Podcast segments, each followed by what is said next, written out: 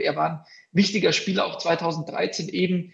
Wir hatten einen enorm guten Kader. Wir hatten fast eine erste Elf, zwölf, 13 würde ich sagen. Und Claudio war mit seiner Qualität, man konnte ihn immer bringen. Das beste Erinnerung, das beste Gefühl kann man haben. Äh, das wollte ich auch als ganz äh, Kleine immer sowas erreichen. Das äh, träumt man. Äh Pizarro! Oh!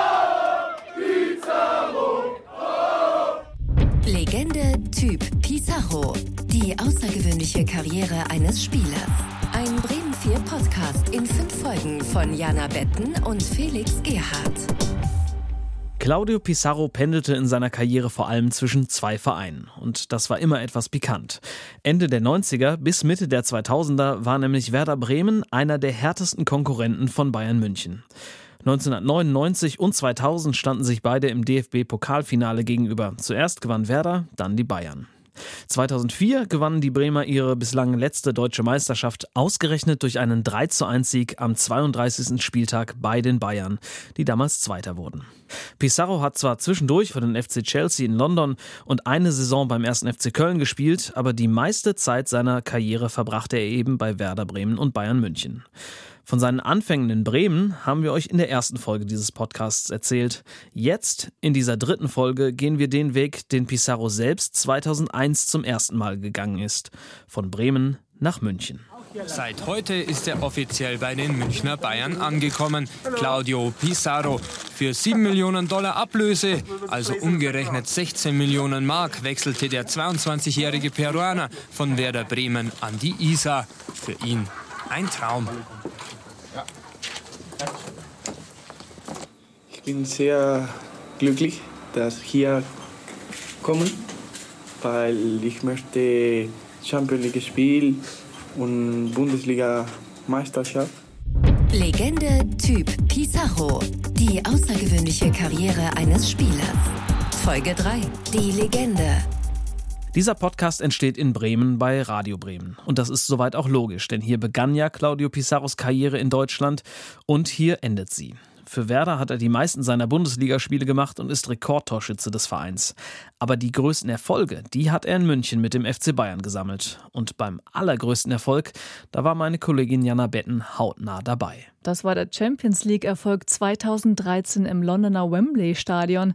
Die Bayern haben im deutschen Finalduell Borussia Dortmund mit 2 zu 1 besiegt. Claudio war damals zu der Saison 12-13 zum zweiten Mal zu den Bayern gewechselt mit 33 Jahren. Seine Rolle war klar. Pizarro war nur Backup-Stürmer. Hinter Mario Mandzukic und Mario Gomez. Pizarro hat damals aber dennoch vier Tore erzielt in der Champions League-Saison. Wichtig war sein Treffer im Viertelfinal-Rückspiel in Turin gegen Juve. Eine umkämpfte Partie. Ein Spiel, das sinnbildlich dafür steht, warum die Bayern Pizarro nochmal verpflichtet haben. Er war da, wenn sie ihn brauchten.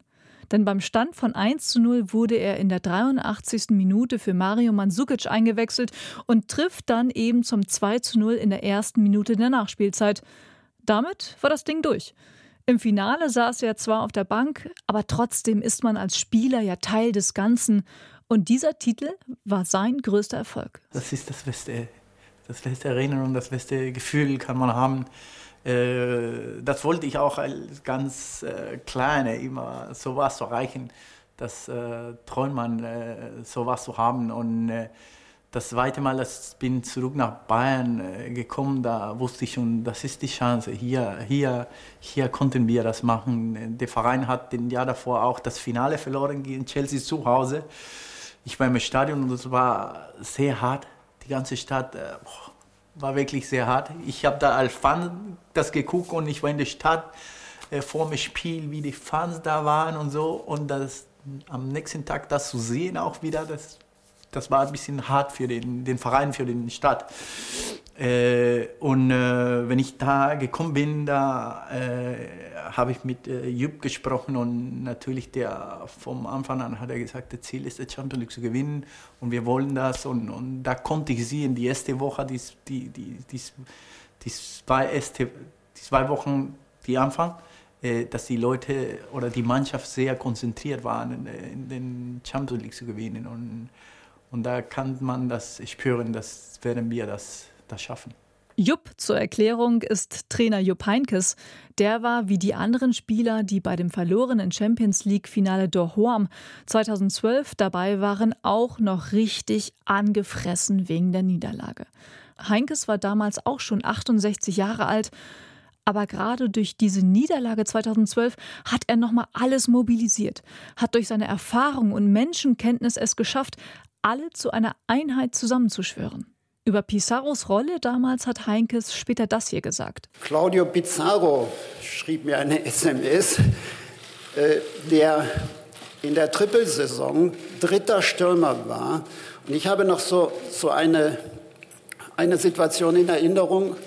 Äh, ich denke, wir haben, wir haben in Turin gegen Juventus gespielt im Viertelfinale.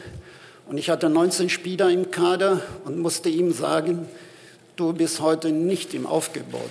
Ja, das sind Entscheidungen, die so ein Spieler wie Claudio sicher wehgetan hat. Und dieser Claudio Pizarro schreibt mir, Trainer, alles Gute, viel Glück und, äh, und viel Erfolg. Und das fand ich das fand ich großartig. Ein bisschen hat sich Heinkes mit dem Spiel vertan. Denn beim Spiel in Turin stand Pizarro im Kader, wurde sogar eingewechselt und hat dann eben das wichtige 2 zu 0 geschossen. Übrigens sein letztes Champions League-Tor überhaupt. Aber es zeigt, warum die Bayern Claudio damals verpflichtet haben. Und auch, dass bei den Bayern in dieser Saison alles gepasst hat. Da gab es keine großen Grüppchenbildungen und mit jedem Sieg sind sie stärker geworden, haben sich selbst aus diesem Loch von 2012 herausgespielt. 2012 sind sie ja Triple-Vize geworden in Meisterschaft, Pokal und Champions League. Und 2013 dann das Gegenteil. Da haben sie dann alle drei Titel gewonnen. Und Pizarro, der eben zu Saisonbeginn dazugestoßen ist, hat das gespürt, dass da was Besonderes entstehen kann. Ich glaube, wir können alles so gewinnen hier. Ich glaube, wir haben eine Qualität in der Mannschaft, dass äh, es ist ganz schwierig zu finden in anderen Vereinen und äh, wir können das alles, alles zu erreichen. Das heißt Triple? Wenn möglich ist, natürlich, ja. Das ist möglich. Kapitän der Trippelmannschaft war damals Philipp Lahm, einer der erfolgreichsten deutschen Spieler. Ein Name, den jeder kennt, auch Leute, die sich nicht für Fußball interessieren der auch in Brasilien 2014 beim letzten WM-Titel Kapitän der deutschen Nationalmannschaft gewesen ist. Mittlerweile hat Lahm seine Fußballkarriere beendet. Er war kurzzeitig mal Experte für die ARD Sportschau. Heute ist er immer noch mit Pizarro befreundet. Die beiden kennen sich lange, schon seit 2003 von gemeinsamen Bayernzeiten, waren letztes Jahr sogar gemeinsam im Golfurlaub. Philipp Lahm hat sofort zugesagt, als ich ihn gefragt habe, ob ich mit ihm ein Interview machen könnte zu Claudius Karriereende. Und da haben wir natürlich auch über den Champions League Triumph 2013 gesprochen. Er war ein wichtiger Spieler auch 2013 eben, dass man auch von der Bank klasse Spieler hatten. Wir hatten einen enorm guten Kader. Wir hatten fast eine erste 11, 12, 13 würde ich sagen.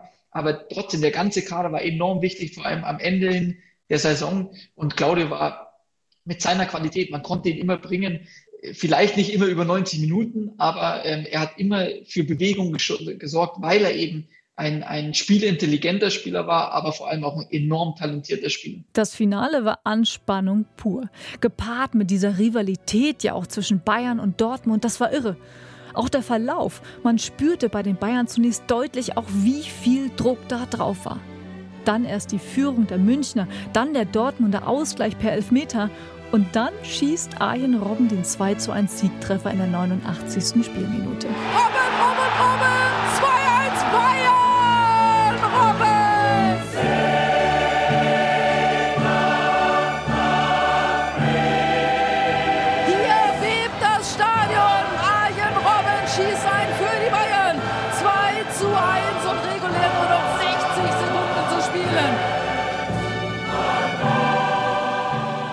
Pizarro saß, wie gesagt, auf der Bank. Ich war damals als Reporterin für den TV-Sender Sky live im Stadion und ich weiß noch, ich hätte eigentlich nach dem Spielende runtergemusst für Interviews in die Katakomben. Aber wir hatten Live-Interviewer da und ich habe einfach zu meinem Kameramann gesagt, scheiß drauf, wir warten noch und gucken uns diesen Jubel einfach noch an. Diese Erleichterung, dieses Glück war so zu spüren, Wahnsinn. Ich musste mir das angucken und konnte mich auch einfach gar nicht losreißen von diesen Umarmungen, diesen Freudentänzen auf dem Rasen. Einer nach dem anderen küsste dann den Pokal, allen voran Bastian Schweinsteiger, der ja 2012 noch den entscheidenden Elfmeter im Champions League Finale verschossen hatte. Ja, und plötzlich war da Claudio Pissarro mit einer Schere am Tor und schnippelte das Tornetz auseinander und lief dann immer mit so einem Stück Tornetz auf dem Kopf auf dem Feld herum. Überglücklich. So hat er sich ein Erinnerungsstück gesichert, was ihm dann auch einige andere Spieler nachgemacht haben. Platini, der Franzose, nimmt den Pott hoch und gibt ihn ab. Alarm und er reckt ihn in den Abendhimmel von London.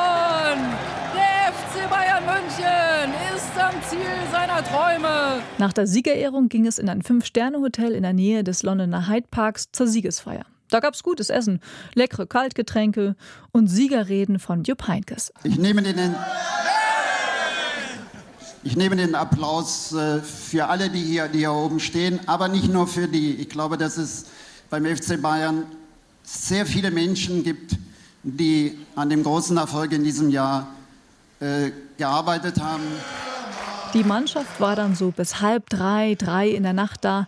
Nacheinander sind die Spieler alle verschwunden ins Teamhotel, denn da ging die Party weiter. In einem Raum neben dem großen Partyraum saßen dann die Bayern-Bosse um Uli Hoeneß. Die haben sich dann nochmal so gegen 5 Uhr ein paar Nürnberger Würstchen brutzeln lassen und ganz entspannt gegessen.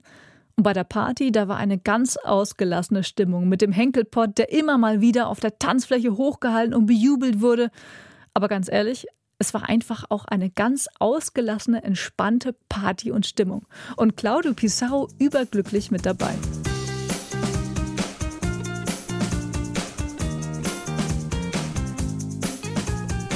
Ich war an dem Abend übrigens auch im Wembley Stadion. Allerdings nicht als Reporter, sondern ganz privat.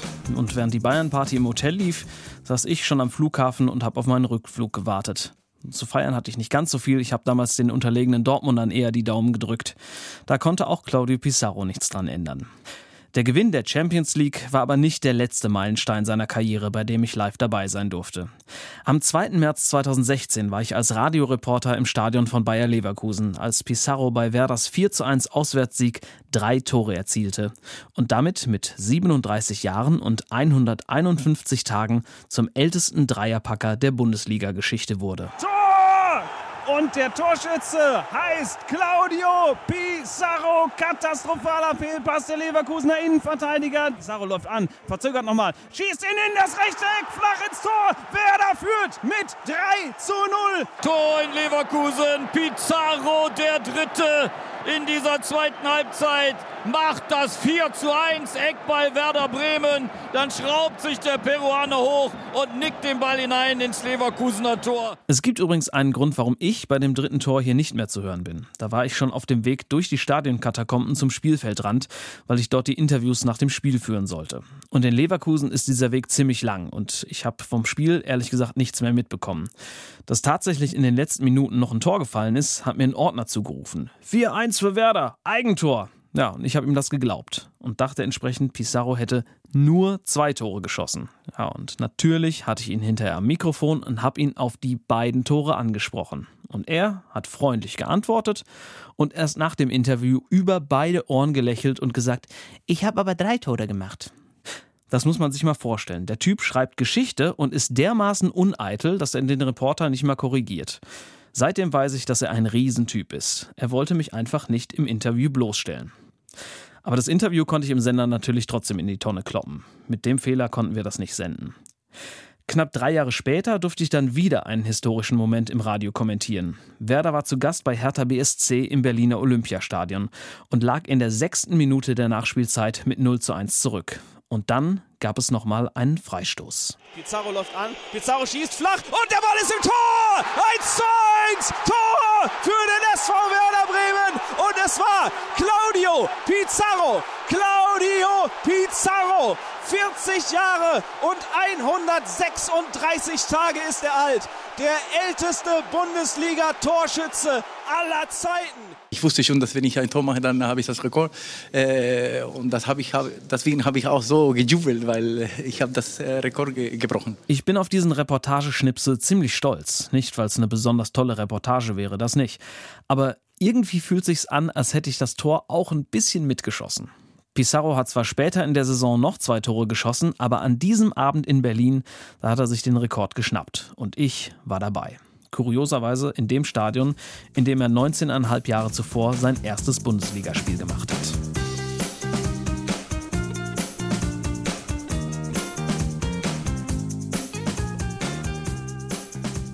Sechsmal ist Claudio Pizarro mit dem FC Bayern deutscher Meister geworden, hat die Champions League gewonnen, den Weltpokal, die FIFA-Club-Weltmeisterschaft und fünfmal den DFB-Pokal.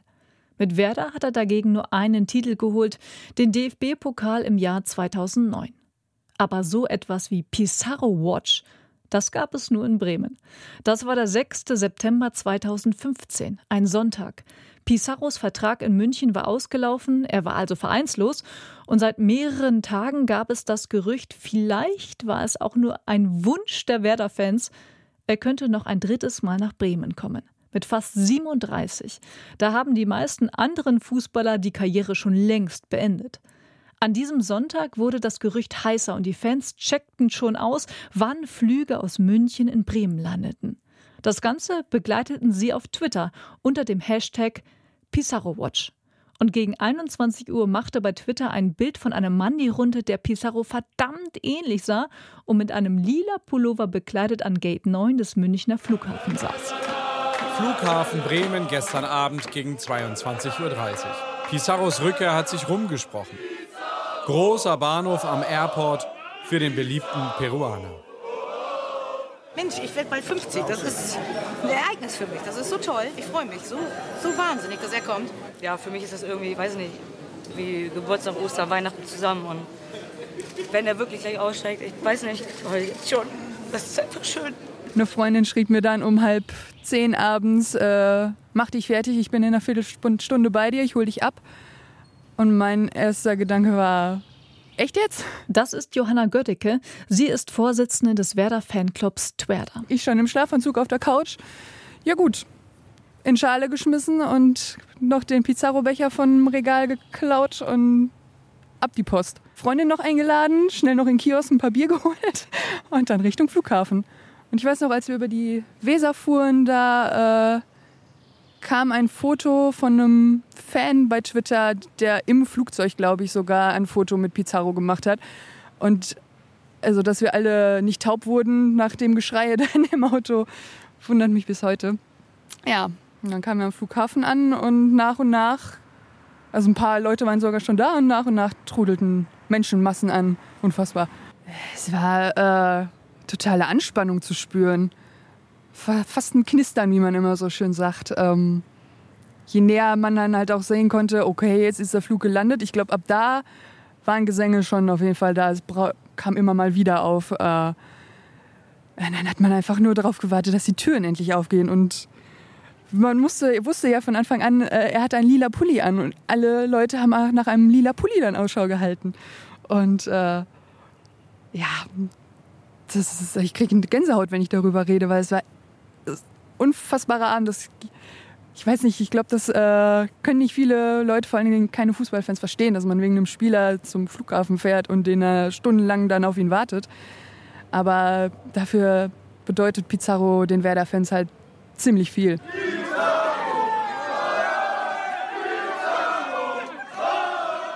Es war sehr laut, das weiß ich noch. Und die Leute stürzen sich gefühlt schon auf ihn. Äh, irgendwelche Werder-Verantwortlichen waren dann, glaube ich, auch da, haben ihn abgeschirmt quasi oder haben es versucht, irgendwie durch die Menge zu leiten zum Auto. Aber das war. Äh, da war ich ziemlich weit weg vom Geschehen, weil er dann quasi die andere Tür rauskam, die weiter weg von uns war. Aber die ersten Blicke auf ihn erhascht und man war glückselig. Die Fans, äh, die sind äh, sehr gut. Etwas, das mich äh, in mein Herz äh, zittern machen muss. Ich glaube, die Angenommen gestern war, war, war sehr gut. Äh, wie gesagt, ich bin ein herzlicher Mensch und das freut mich sehr, wenn sowas passiert und ich hoffe, das kann alles äh, wieder gut tun auf dem Platz. Dann haben wir erstmal in Ruhe äh, ein Bier getrunken vor Ort, zum Runterkommen quasi. Viele Leute sind sehr schnell verschwunden, ein paar Leute sind sogar tatsächlich hinter dem Auto hergefahren, um ihn dann im Hotel nochmal abzufangen. Äh, das fand ich dann aber ein bisschen drüber. Ähm, dann haben wir da kurz noch eine Feierrunde gemacht und dann ging es nach Hause und ich glaube, dann hat es ein bisschen gedauert, bis ich wirklich schlafen konnte, aber am nächsten Morgen wussten auch alle bei, den, bei der Arbeit, die war garantiert am Flughafen. Und äh, ich glaube, das haben viele so erlebt. Claudio Pizarro, die grün-weiße Legende. Insgesamt hat er in der Bundesliga 197 Tore erzielt, im DFB-Pokal 34 Mal getroffen und 47 Mal in den europäischen Wettbewerben. Und eine Menge Rekorde haben wir in diesem Podcast noch gar nicht erwähnt. Kein anderer ausländischer Spieler hat mehr Bundesligaspiele gemacht. Er ist, das haben wir euch erzählt, der älteste Dreifach-Torschütze der Liga. Der älteste Vierfach-Torschütze ebenfalls, das war 2013, als er mit 34 vier Tore beim 9:2 Sieg der Bayern gegen den HSV geschossen hat. Und er hat in 21 Jahren hintereinander mindestens ein Bundesligator erzielt. Von 1999 bis 2019. Wahnsinn. An diesen Spieler werden sich die Fußballfans noch lange nach seinem Karriereende erinnern. Der Ball in die Mitte. Tor! Das ist unglaublich! Ich nicht, das 4 zu 0 durch Pizarro. Rosenberg flankt in den Strafraum. Pizarro mit dem Kopfball und dem Tor! Ball ist freigegeben. Claudio Pizarro nimmt Anlauf, schießt. Tor! Tor! Tor! Tor durch Pizarro! Langer Ball auf Pizarro alleine vor dem Tor. Schuss, Tor! Ist da noch einmal Claudio Pizarro in der Strafraummitte und der macht das Tor! Er macht das Tor zum 1 zu 1. Das ist ja nicht zum Aushalten. Tor! Tor Pizarro! 2 zu 1 durch Claudio Pizarro. Vielleicht jetzt durch Claudio Pizarro. Klasse gemacht. Schusschance. Tor! Es ist der Wahnsinn, was dieser Spieler auf den Platz bringt. Das gibt es nicht. Mit dem Rücken zum Tor hebt er den Ball über den Gegenspieler und über sich selbst hinweg und dann jagt er ihn mit links. Links oben in den Winkel sein 100. Bundesligator für Werder Bremen. Ich glaube, in dieser Folge ist aber auch schon deutlich geworden, dass er nicht nur ein toller Fußballer war und ist, sondern auch ein ziemlich guter Typ. In der nächsten Folge wollen wir das noch vertiefen und sprechen mit denjenigen, die ihn täglich erlebt haben, zum Beispiel in der Kabine und auf dem Trainingsplatz. Wir sprechen mit Thomas Schaf, seinem ersten Trainer in Deutschland bei Werder Bremen. Mit Marco Bode, der heute Aufsichtsratschef bei den Bremern ist und in den ersten zwei Jahren Claudio Pizarros Mitspieler war. Und wir haben Bayerns Thomas Müller interviewt, der uns erzählt hat, dass ein Kartenspiel Pizarro zu einem echten Bayern gemacht hat. Er spielt sogar Schafkopf, also auch als Peruaner. Äh, beim bayerischen Kartenspiel ist er da echt äh, sehr gewieft. Legende Typ Pizarro. Die außergewöhnliche Karriere eines Spielers. Ein Bremen 4 Podcast in fünf Folgen von Jana Betten und Felix Gerhardt. Alle Folgen in der ARD Audiothek.